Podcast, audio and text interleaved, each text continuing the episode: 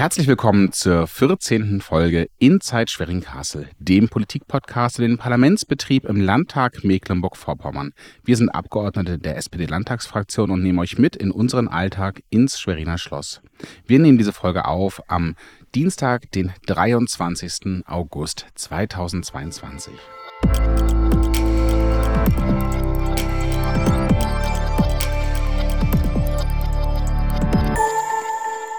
Mein Name ist Philipp Dacunia. Ich habe heute zwei ganz besondere Gäste.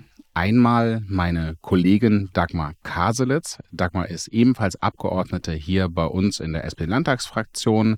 Sie war vormals ähm, auch schon Abgeordnete in der vorvergangenen Legislatur äh, und dann auch in der letzten Legislatur ist aber zwischenzeitlich äh, nicht wieder Mitglied des Landtages geworden und war Integrationsbeauftragte, die erste Integrationsbeauftragte des Landes Mecklenburg-Vorpommern. Äh, und äh, mein ganz spezieller Gast heute beim Thema Integration, Migration, die Frage Kampf gegen Rassismus, Fremdenfeindlichkeit, ein umfassendes Thema, was sich in den letzten Jahren ja sehr stark ähm, bei uns allen auch gezeigt hat, vor Ort, aber auch auf Landesebene. Und mit ihr spricht heute die jetzige Integrationsbeauftragte, Jana Michael. Sie ist erst seit wenigen Monaten, äh, wenn ich so sagen darf, ähm, Integrationsbeauftragte des Landes.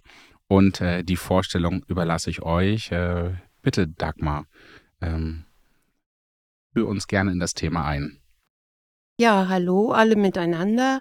Ich freue mich, dass wir heute in dieser Runde zusammenkommen können.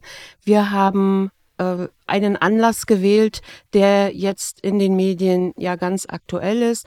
Vor 30 Jahren haben wir das brennende Sonnenblumenhaus in Rostock-Lichtenhagen ähm, erleben müssen.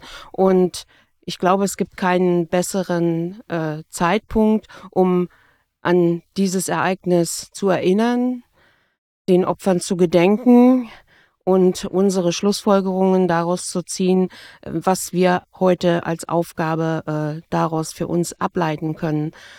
Wir haben Gedenkveranstaltungen. Wir werden uns sicherlich mit vielen am Sonnabend zur großen Demo in Lichtenhagen treffen.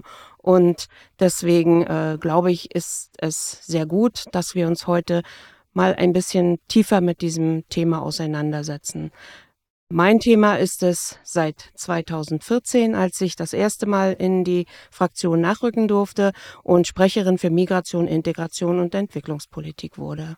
Und ich habe auch gleich in meinen ersten Aktionen Jana Michael kennengelernt. Es war eine Veranstaltung Weihnachten in der Moschee. Und wir sind uns irgendwie gleich sehr sympathisch gewesen und äh, haben seitdem einen großen Teil meines Weges und ihres Weges sind wir gemeinsam gegangen und haben viele Aktionen auch gemeinsam vorbereitet und durchgeführt. Äh, und ich bin irgendwie richtig stolz, dass jemand, den ich so aus der Arbeit kennengelernt habe, jetzt Integrationsbeauftragte sein kann. Und was ja ein besonderes äh, Ding ist, sie hat ja selbst auch eine Migrationsbiografie, aber sie ist kein Flüchtling, oder Jana? Nein, zum Glück nicht. Ähm, ja, ich heiße Jana Michael, auch hallo von mir. Ich bin jetzt die Integrationsbeauftragte des Landes. Das war ein äh, sehr, sehr, sehr langer Weg dahin. Und ich bin mir sehr bewusst, dass ich äh, unglaubliche Privilegien jetzt in die Hand bekommen habe.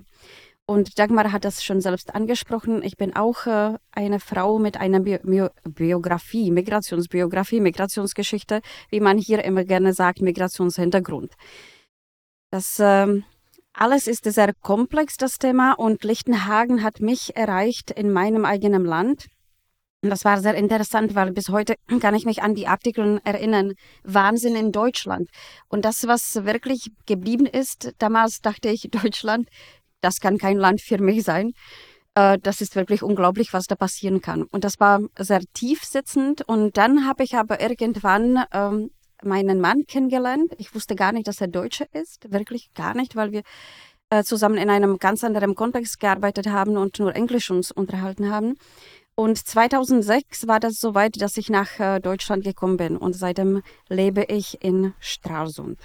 Ja, das ist also auch eine wunderschöne Stadt, in der Jana sehr aktiv ähm, als migrantische Frau ähm, in Vereinen aktiv war und äh, das auch immer noch ist. Und was mich besonders begeistert hat, äh, dieser Verein, er heißt Tutmonde e.V., äh, hat auch eine sehr aktive Jugendgruppe.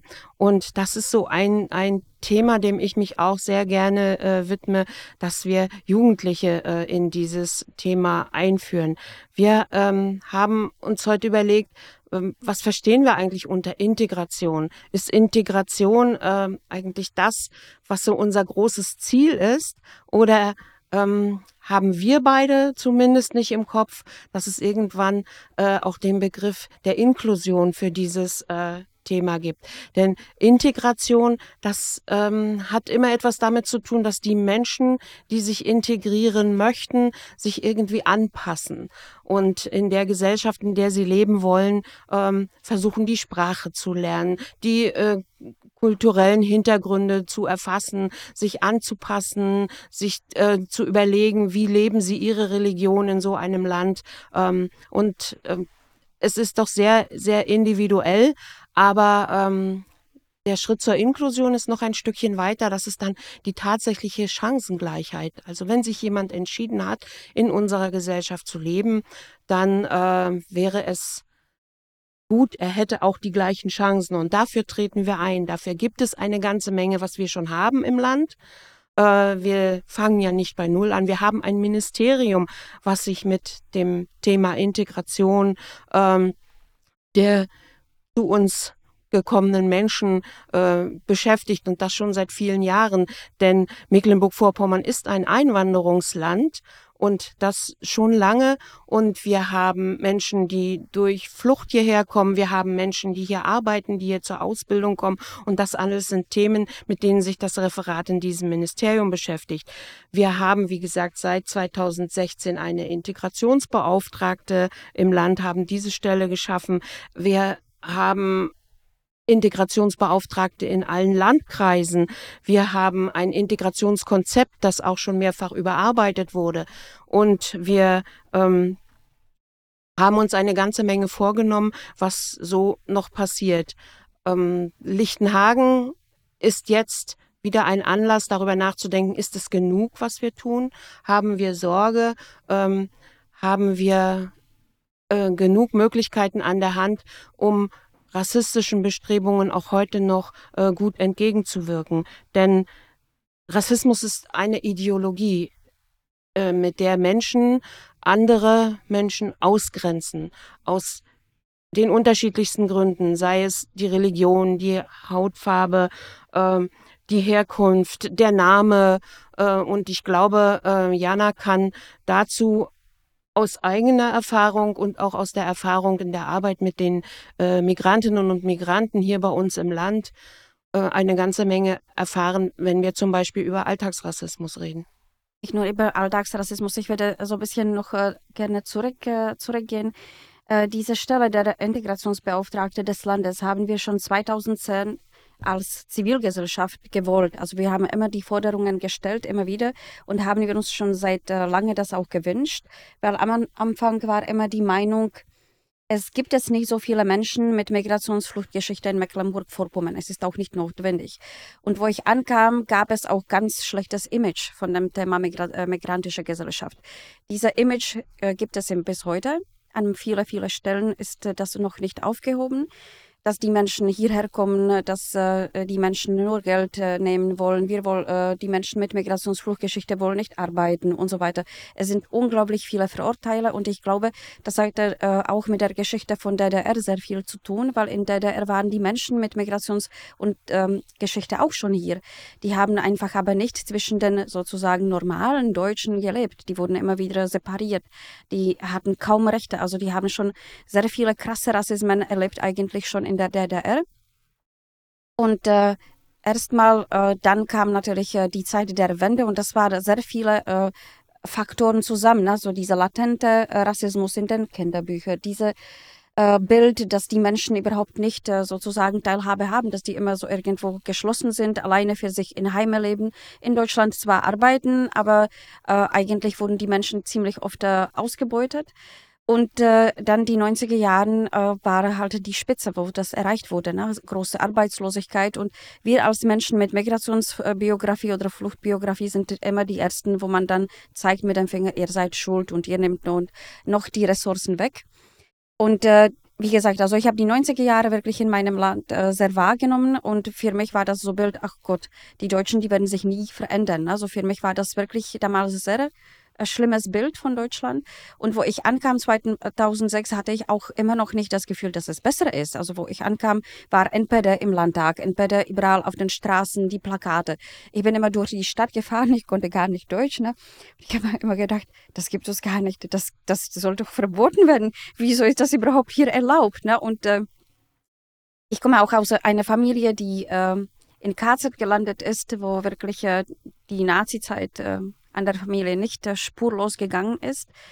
Und äh, das war so, wo ich dachte, das kann doch nicht sein, dass 2006 immer noch diese Menschen hier äh, sowas äh, überhaupt präsentieren.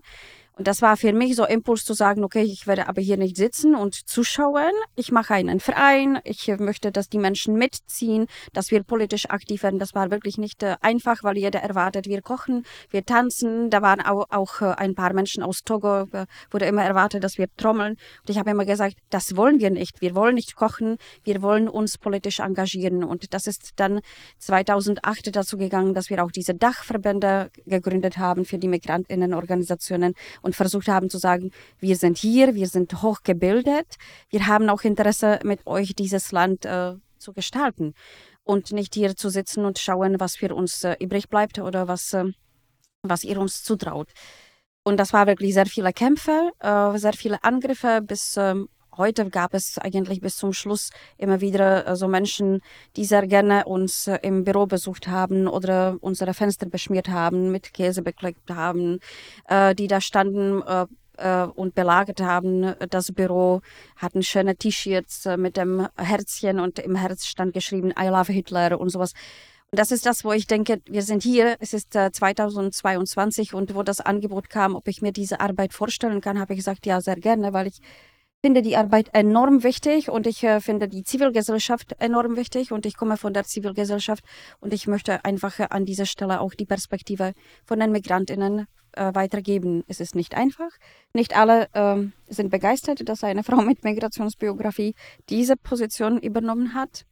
Es wird immer wieder mit unglaublich vielen Verurteilen äh, sozusagen die begegnen mich äh, tagtäglich, aber äh, das, damit muss ich halt jetzt leben. Und Lichtenhagen ist guter Anlass, nochmal zu schauen, haben wir wirklich diesen Menschen die Chance gegeben? Welche Menschen sind das dann, die die Chance bekommen?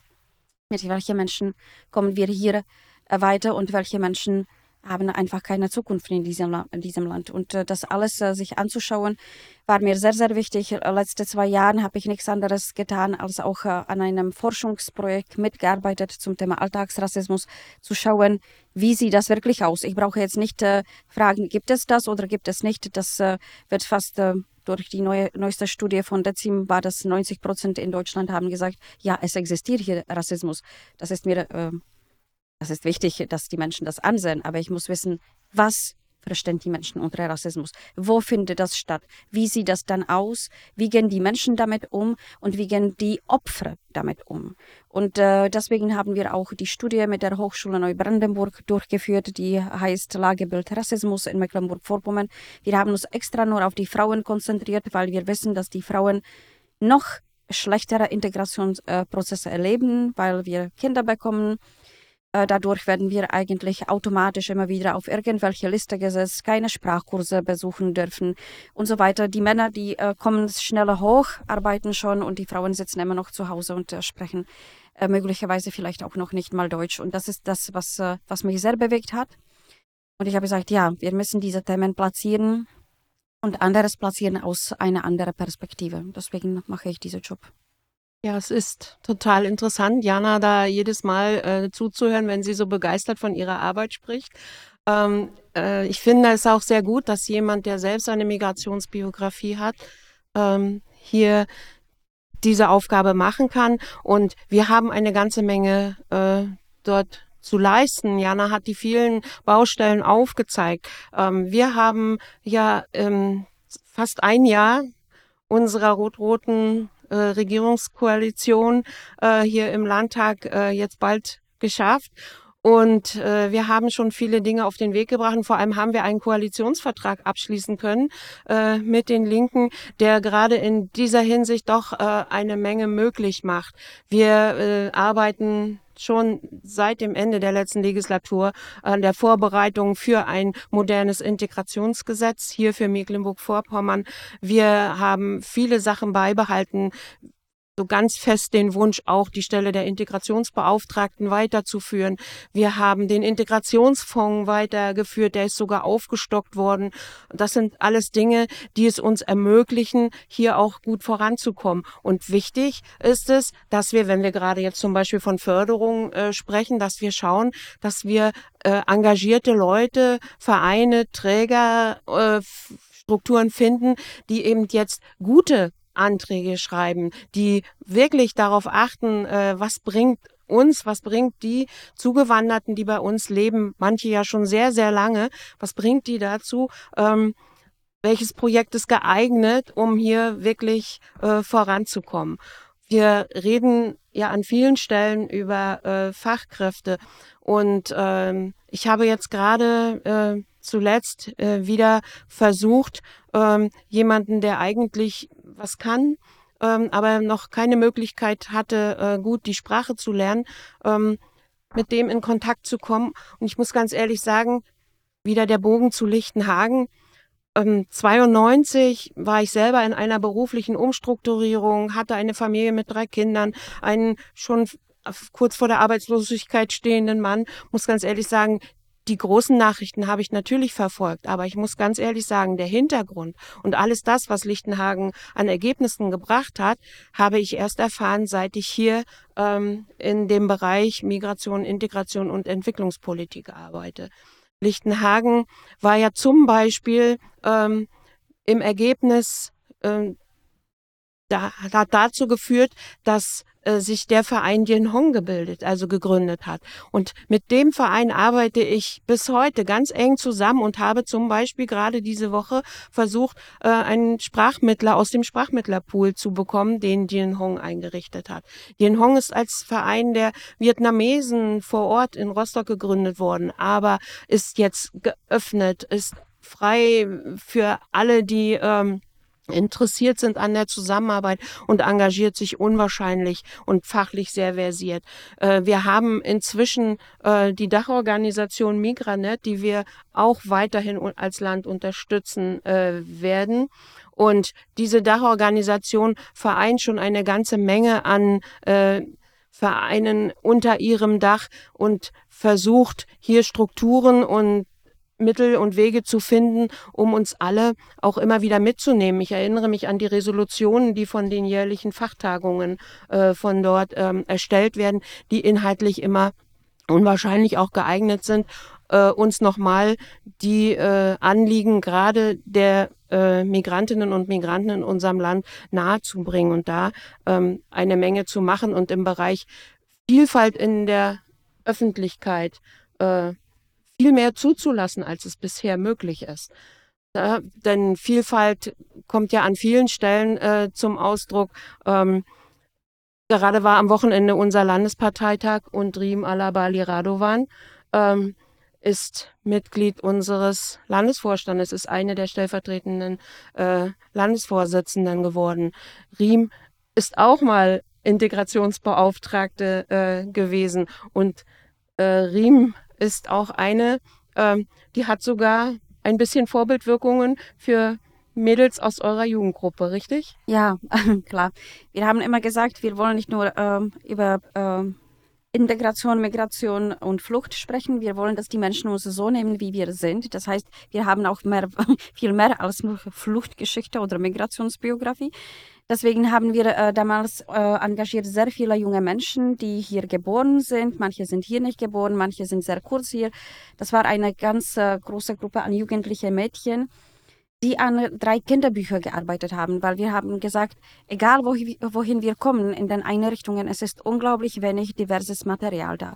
Und wenn das schon ist, ist das oft so postkolonialisch, äh, postkolonial postkolonialistisch, wie heißt das nochmal? Ja, ist richtig. Genau. Also dieser Postkolonialismus ist äh, überall, ne, so die Weißen sind die Guten, die schwarzen Kinder stehen da und warten auf die Hilfe.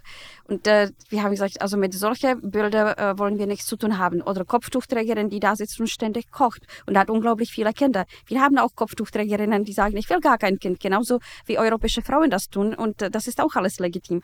Aber dieses Bild ist einfach da und wir haben gesagt, wir wollen neue Bilder. Wir wollen bessere Bilder, wir wollen Bilder, die alle abbilden, auch die Menschen mit Behinderung, auch Transkinder äh, die so sind, wie die sind, wie die zusammenspielen, zusammensprechen. Äh, und so entstanden drei Kinderbücher, die jetzt landesweit in die äh, Kitas angekommen sind und Schulen und Horten und äh, Bibliotheken. Und diese äh, kleinen drei Bücher wurden eine davon auch der Rim Alabali äh, Radovan gewidmet, genauso wie Dagmar Kaselis und Tahera Amir. Das sind drei ganz tolle, starke Frauen, die wir äh, aus der migrantischen Perspektive äh, als Vorbild genommen haben, die sich für die äh, für die Rechte von den Migrantinnen eingesetzt haben. Und Rim war natürlich klar, also die ist auch sehr jung und sie konnte auch mit den Jugendlichen ganz klar die Jugendsprache sprechen. Das war total schön zu beobachten. Äh, aber es ist nicht nur das, dass wir die Kinderbücher schreiben, dass wir äh, immer wieder versuchen, die Jugendmenschen äh, zu motivieren, etwas zu machen. Äh, wir versuchen gerade ganz äh, viel, äh, dass eine professionelle Arbeit in den migrantischen Vereinen ankommt, weil viele migrantische Vereine haben sich aus ganz anderem Grund gegründet und werden da manchmal so hohe Erwartungen gestellt, äh, diese Vereine überhaupt nicht halt, halten können. Und deswegen, wir wollen jetzt, dass wirklich junge Menschen, Menschen, die wissen, was die wollen, die Menschen, die auch sich in den Systemen hier auskennen, äh, die Vereine äh, sozusagen neu erleben, überleben, dass die sagen, jetzt wollen wir äh, auf äh, euch auch zu sagen, was brauchen wir als zweite Generation, beziehungsweise die erste Generation, aber als junge Menschen. Weil, wie gesagt, also die migrantische Politik in Mecklenburg-Vorpommern war sehr männlich dominiert bis heute ist, sehr männlich dominiert. Und da sind äh, vor allem ältere Herren, die die Politik bis jetzt äh, beeinflusst haben. Und das können wir nicht mehr so akzeptieren. Also ich stehe jetzt für die interkulturelle Öffnung der Verwaltungen, aber gleichzeitig auch Migrantinnenorganisationen, weil die Migrantinnenorganisationen müssen auch zulassen, dass da auch andere Nationen reinkommen, dass da auch die Einheimischen reinkommen und dass da überhaupt wirklich schon vor Ort eine äh, Integration stattfinden kann. Weil wenn ich da einen Verein habe, die immer wieder sich nur treffen untereinander, da brauchen die keinen Verein für sich vielleicht auch machen, um zu kochen oder tanzen, muss man das nicht mal haben. Das sind dann für mich äh, äh, sehr hilfreiche Gruppen, die sich selbst helfen, die sich treffen, die sich austauschen. Das hat riesige Wirkung, aber es ist jetzt keine professionelle Arbeit der migrantischen Vereine.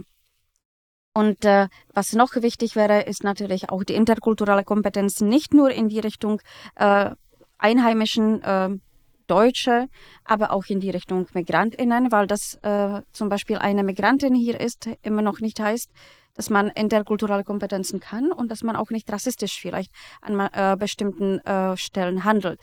Also Rassismus ist jetzt nicht, was Deutschland betrifft, Rassismus betrifft wirklich alle Menschen überall äh, dass die selbst auch Rassismen produzieren. Und das muss man auch nochmal ansprechen und auch nochmal in den Einlauf nehmen.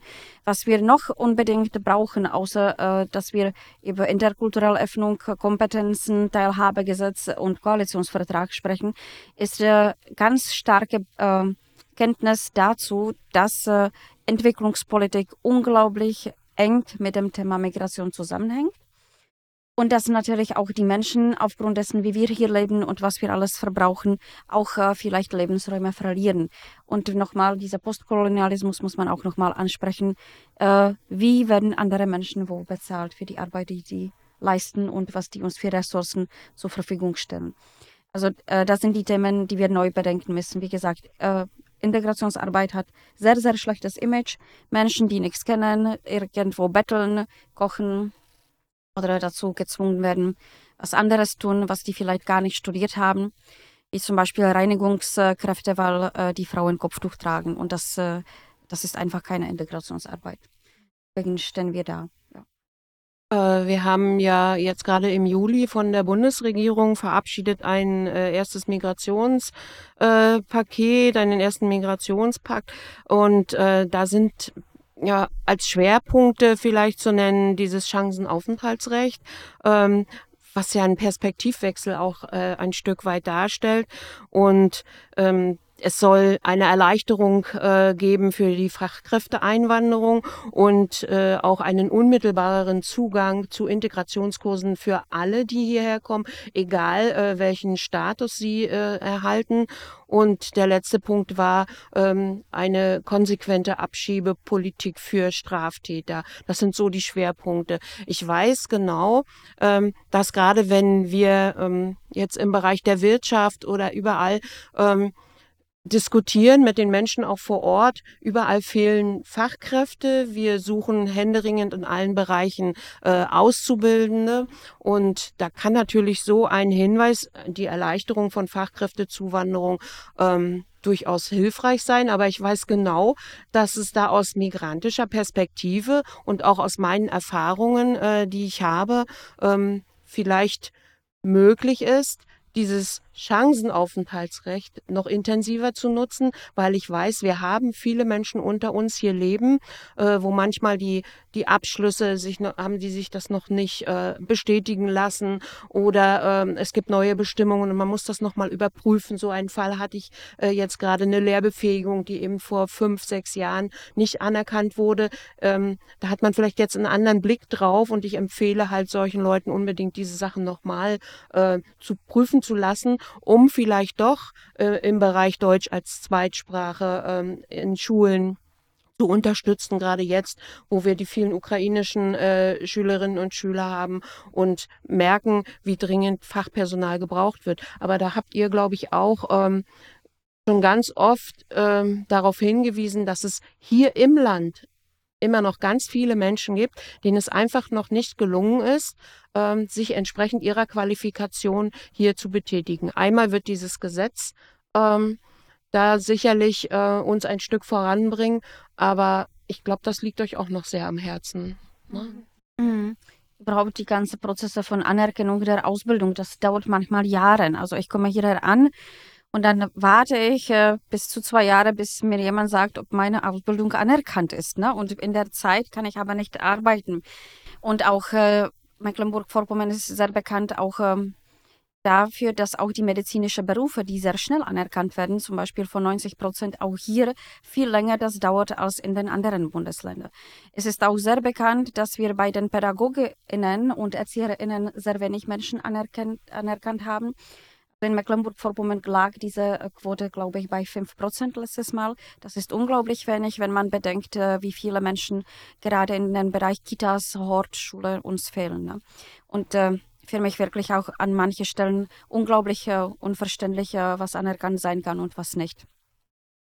Das, was uns noch als migrantische Gesellschaft immer wieder, also aus der migrantischen Gesellschaft, die Stimmen immer wieder kommen, ist auch nicht nur die Anerkennung der Ausbildung, aber auch die Bezahlung. Ne? Wir müssen auch darüber sprechen, dass zum Beispiel die Migrantinnen, die Frauen am schlechtesten bezahlt werden. Das heißt, im Durchschnitt bekommen die weniger noch als die deutsche Frauen. Also wenn man das jetzt diese Unterschied sieht, dass durchschnittlich eine Frau, eine deutsche Frau 20 Prozent weniger verdient als ein deutscher Mann, dann müsste man dazu nochmal ungefähr 15 Prozent berechnen. Das heißt, diese Frauen äh, bekommen ungefähr 35 Prozent weniger als zum Beispiel ein deutscher Mann für die gleiche Arbeit. Und das, äh, das ist auch ein Thema, was man ansprechen müsste, was die Migrantinnenorganisationen immer wieder äh, melden. Ne? Das geht nicht nur um die Anerkennung, das geht auch um die Bezahlung. Ja, ich denke, dass hier äh, solche Sachen wie Mindestlohn ähm, auch äh, dazu beitragen kann, dass sich hier die Situation äh, verbessert und äh, dass wir immer mehr dazu äh, kommen, dass halt